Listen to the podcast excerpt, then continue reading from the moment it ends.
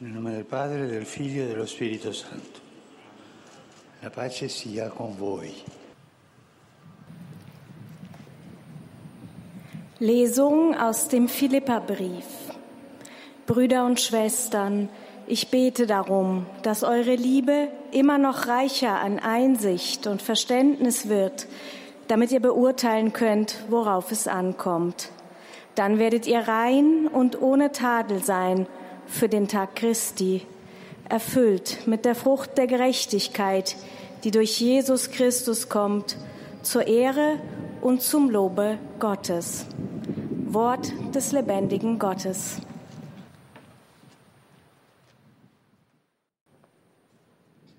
E Liebe Brüder und Schwestern, guten Tag.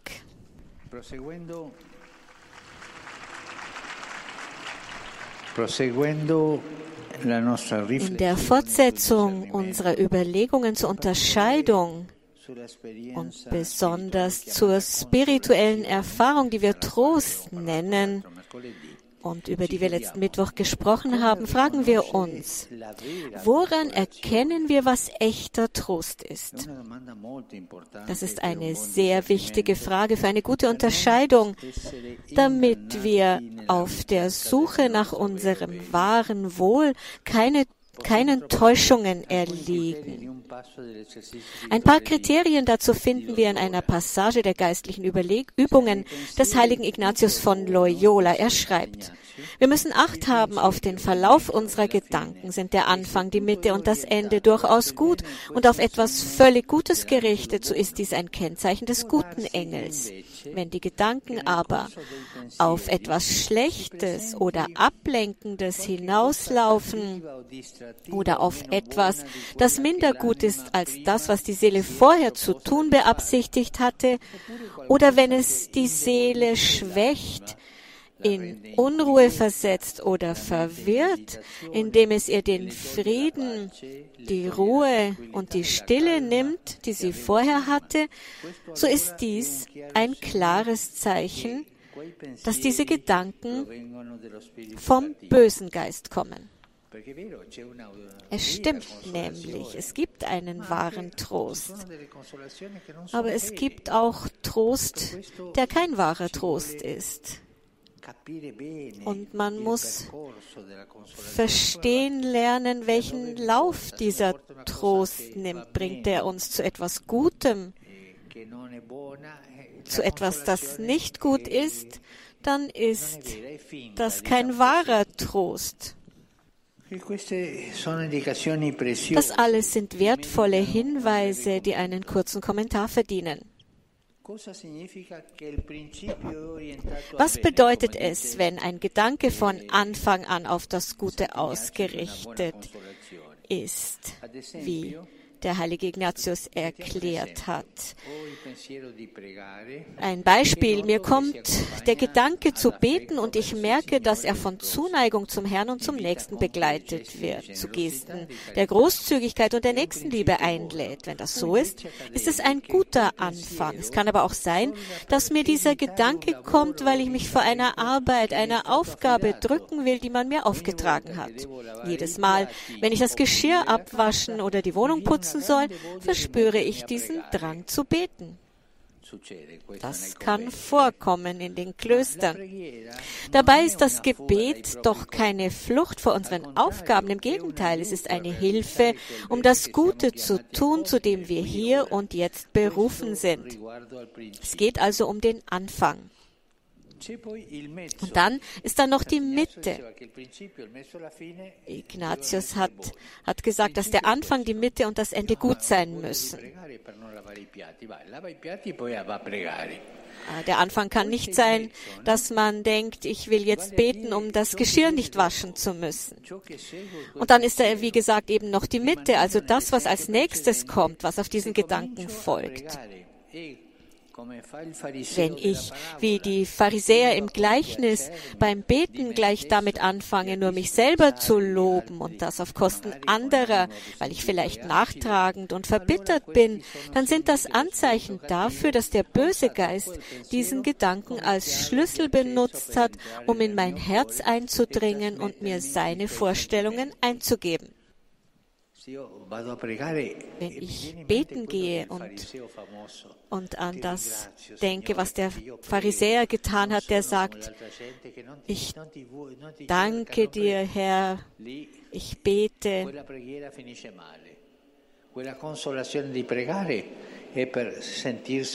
Das Gebet kann nicht dazu dienen, dass man sich wie ein Pfau vor Gott fühlt, sich selber lobt. Und dann ist da noch das Ende, die Frage nämlich, wohin führt mich dieser Gedanke? Es kann zum Beispiel passieren, dass ich mich für ein schönes und wertvolles Werk engagiere, dann aber aufhöre zu beten, weil ich zu viel zu tun habe. Und dann werde ich immer aggressiver und wütender, habe das Gefühl, dass alles von mir abhängt. Und das kann sogar so weit gehen, dass ich mein Gottvertrauen verliere. In diesem Fall ist unleugbar der böse Geist am Werk. Ich bete und im Gebet fühle ich mich ohnmächtig. Und ich denke, die Dinge, die ich tue, die sind alle von mir abhängig. Das gute Säen ist ein Prozess, äh, der vom Verlauf unserer Gedanken abhängt.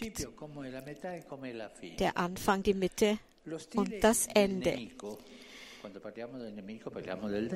Wie wir wissen, ist der Stil des Feindes, und damit ist der Teufel gemeint, auf hinterhältige, versteckte Weise vorzugehen. Er setzt bei dem an, was uns am meisten am Herzen liegt und zieht uns nach und nach in seinen Bann. Das Böse dringt ein, ohne dass der Mensch es merkt. Und mit der Zeit wird die Sanftheit zur Härte. Und dann entpuppt sich dieser Gedanke als das, was er wirklich ist. Aus diesem Grund ist die geduldige, aber unverzichtbare Untersuchung des Ursprungs und der Wahrheit unserer Gedanken ja auch so wichtig. Sie ist eine Aufforderung, aus der Erfahrung zu lernen, aus dem, was uns widerfahren ist, damit wir nicht immer wieder dieselben Fehler machen. Je mehr wir uns selbst kennen, desto mehr spüren wir, wo der böse Geist eindringt. Und dann kennen wir seine Passwörter, die Eingangstüren zu unserem Herzen, unsere Schwachpunkte. Und dann können wir in Zukunft auf der Hut sein. Jeder von uns hat Schwachpunkte in seiner Persönlichkeit und dort setzt der böse Geist an und von dort aus dringt er ein und führt uns auf einen Irrweg, bringt uns vom wahren Weg ab, bringt uns vom Beten ab. Die Liste dieser Beispiele ließe sich beliebig fortsetzen, wenn wir über das nachdenken, was uns im Laufe eines Tages alles passiert. Und das müssen wir unbedingt tun, denn deshalb ist die tägliche Gewissenserforschung ja auch so wichtig. Am Ende eines Tages kurz innehalten und überlegen, was ist passiert, nicht was in den Zeitungen passiert ist, was ist in meinem Herzen passiert? Ist mein Herz aufmerksamer geworden?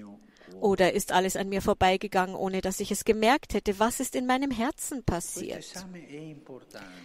Diese Gewissenserforschung ist wichtig. Sie ist die kostbare Mühe, das Leben unter einem bestimmten Gesichtspunkt neu zu interpretieren. Es ist wichtig zu merken, was uns geschieht.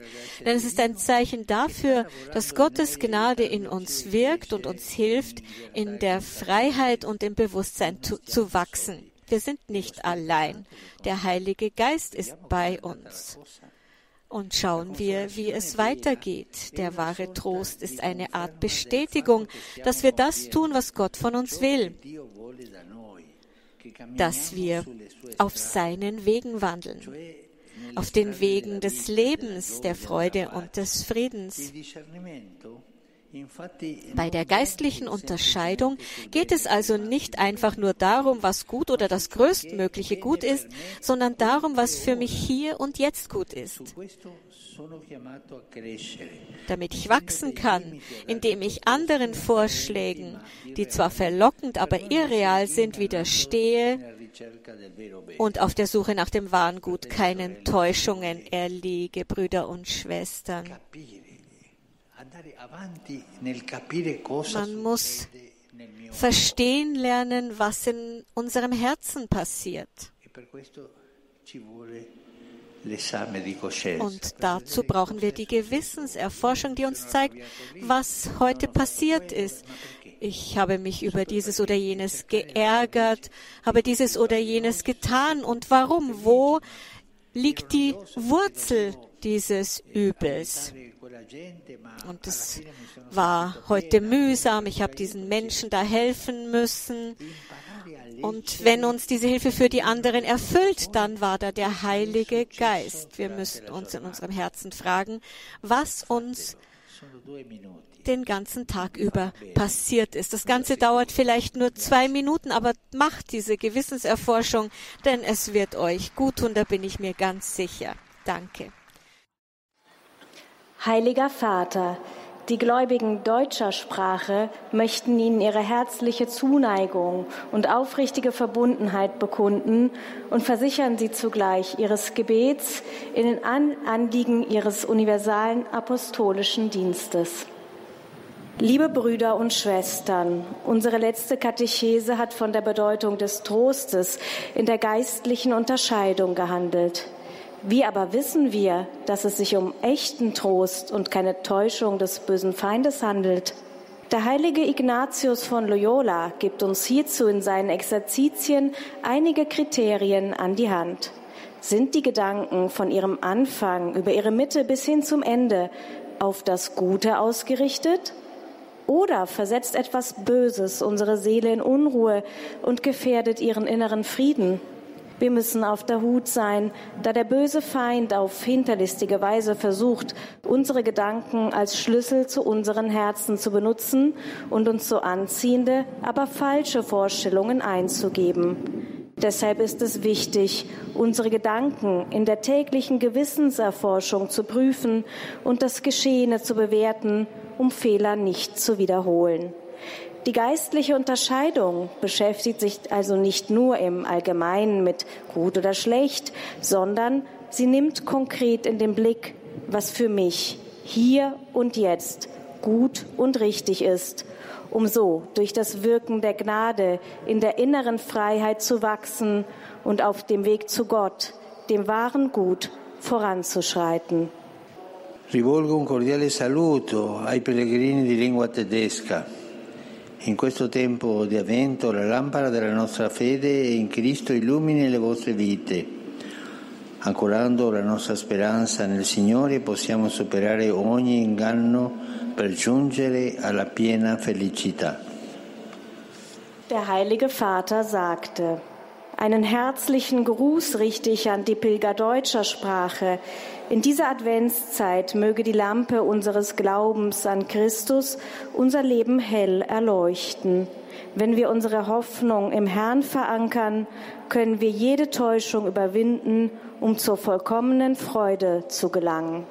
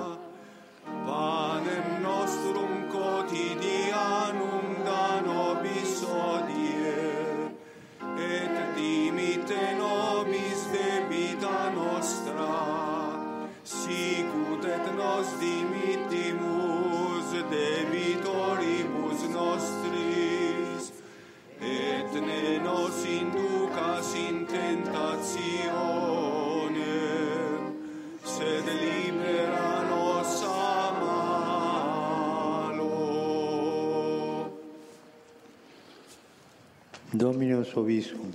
Et cum spiritu tuo. Sin nomen Domini benedictum. Ex hoc nunc et esque in seculum. Aiutorium nostrum in nomine Domini. Qui feci celum et terram. Benedicat vos omnipotens Deus, Pater et Filius et Spiritus Sanctus. Amen.